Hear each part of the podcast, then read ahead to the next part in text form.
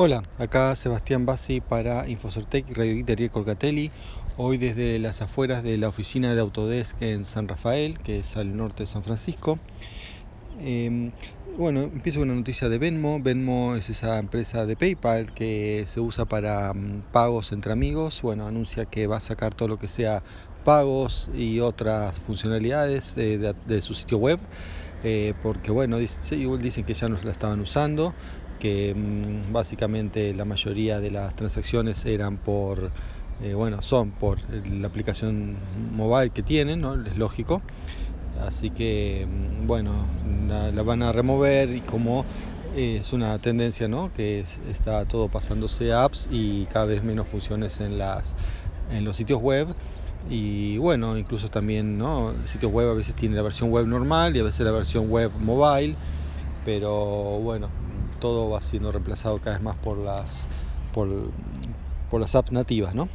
Bien, otro tema es Facebook, Facebook y otros, ¿no? Varios otros, en realidad.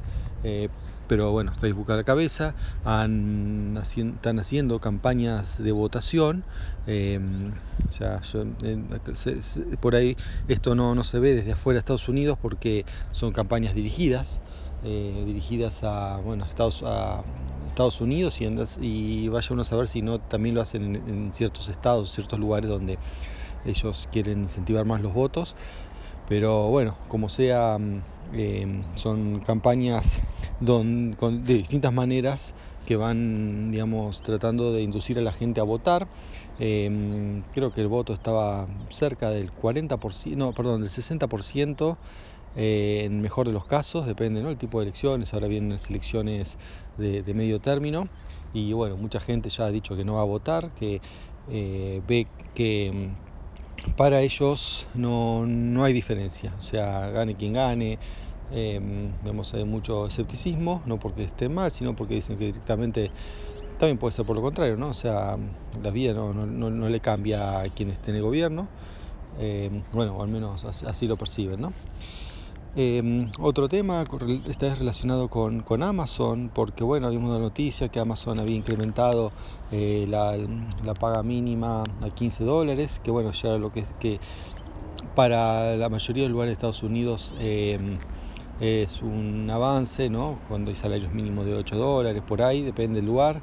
Em, otros lugares ya, ya, están en ese, valor, ¿no? 15 dólares como en Berkeley.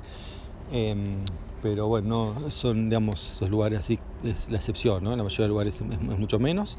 Y mm, se lo tomo como una buena noticia, es una buena noticia, pero bueno, ahora se empiezan a conocer algunos detalles, como por ejemplo que si bien es un aumento sustancial en lo que es la paga por hora, em, por otro lado algunos trabajadores van a ver descuentos en el sentido que se les están sacando unos bonos que antes tenían por productividad mm, y por distintas eh, razones, ¿no? que yo no, la verdad no estoy al tanto, em, y de hecho la mayoría, salvo los que trabajan ahí, no están todo al tanto, también algo relacionado con el precio de las secciones, que también tenían un bono de performance por, por eso y eso, bueno, todas esas cosas se recortan y se da más por hora.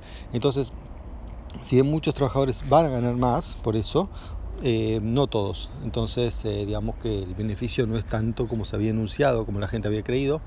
Y además, otro análisis dice que, eh, bueno, mm, justo lo hacen ahora, porque, bueno, fíjense, estamos a mediados, casi, casi mediados de octubre.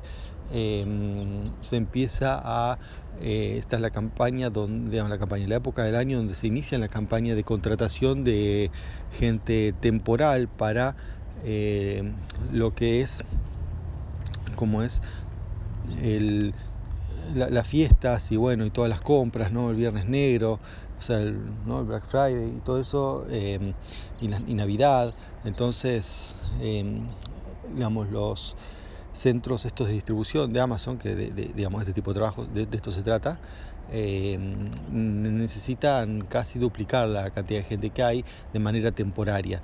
Entonces, bueno, esto puede, eh, digamos, es un como un beneficio o como una propaganda justamente para atraer trabajadores en esta época que bueno hacen falta y no alcanzan a cubrir ¿no? de toda la gente que, que compra por Amazon, ya sea para, para, todo lo que es esta temporada.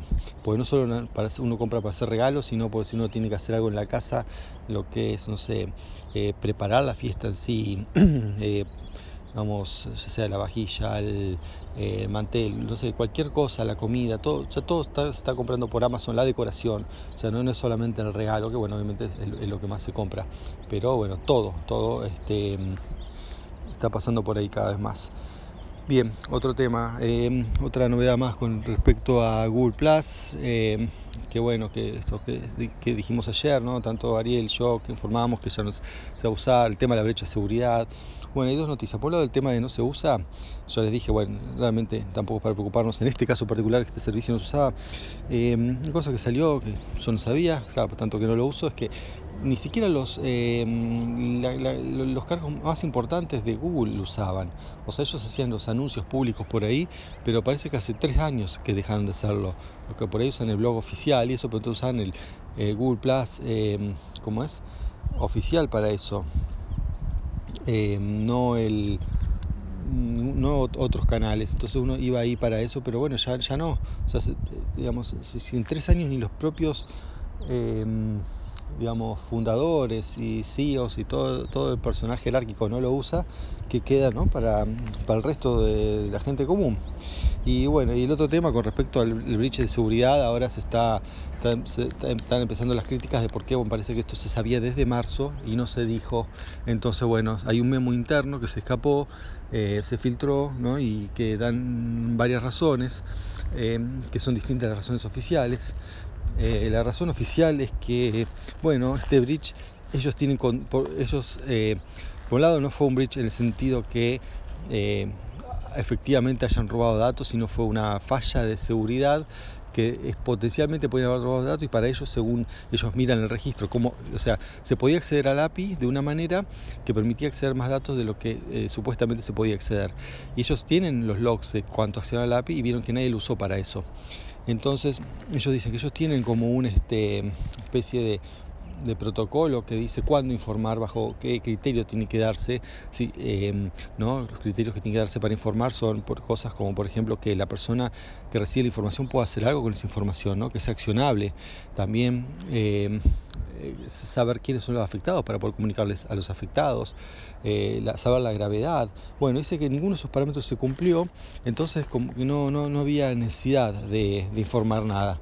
Eso, digamos, es el comunicado oficial, tiene su lógica, pero bueno, cuando uno ve lo que es el, memo interno, tiene más lógica aún, porque dice cosas como que, bueno, era en marzo, eh, estaban estaba los problemas de Cambridge Analytica y eh, si bien todas las críticas estaban en Facebook más que en Google, poner eh, un problema de seguridad en Google en ese momento era exponer la, compañía a críticas que, bueno, para ellos infundadas, pero que iban a, bueno, a pegar mal en la empresa, en las acciones, en la ta, ta, también en acciones regulatorias que podrían este, tomar contra Google y como que no era el momento de informarlo. Entonces, bueno, nos informó. Eh, hay estados que tienen leyes con respecto a que, cuándo hay que informar si es brecha de seguridad, pero les digo, esto no fue que alguien entró a un lugar eh, digamos, no, no, es una brecha típica en el sentido que alguien hackeó, ¿no? Pues ahí sí está obligación de informar. Creo que en California es, está en, es, en, esa posición, pero acá no, no, no es que haya entrado, sino que descubrieron como que una había una puerta abierta, pero tampoco nadie lo usó, pero bueno, potencialmente estaba abierta. Así que, eh, bueno, hay que ver cómo es el tema legal de eso. Y bien, y por último quería comentar una cosa que, una noticia que me parece que no, no ha trascendido um, fuera de, Estados Unidos sobre el arresto, de, mejor no el arresto, sino la, sentencia a una persona eh, por vender información bancaria reservada. Eh, un arresto, de, digamos, una sentencia de un año, o sea, encima seis meses de prisión y seis, meses de prisión efectiva y seis meses de prisión domiciliaria, o sea, no, es una gran sentencia, no es un, digamos, una gran condena, entonces por eso quizás no tuvo tanta repercusión, pero está asociado con todo lo que es la manipulación rusa en las elecciones de 2016. Entonces, ¿cómo esa semejante manipulación y todo eso tuvo solamente una condena de una, menos de un año? Bueno, es porque eh, lo que hizo esta persona fue solamente, digamos, robar información, tampoco se aclaró mucho ¿no? en, los diarios locales. No sé si porque no saben los periodistas del tema o porque a propósito no, no quisieron decir por, para ver, para no eh, digamos destapar un tipo de fraude que por ahí no, no se conoce mucho para que no lo imiten. La verdad que no sé cuál es el motivo, pero bueno, muchos datos no se dio, pero que sí el propósito, ¿no? Se usó esta información bancaria que después se la dieron a hackers rusos que usaron para eh, abrir cuentas de PayPal, ¿no? Cuentas de PayPal basadas en Estados Unidos requieren tener un número de cuenta bancaria y no solamente el número de cuenta, sino bueno, otros datos personales. Eh, supongo que debe referirse al número de Social Security Number.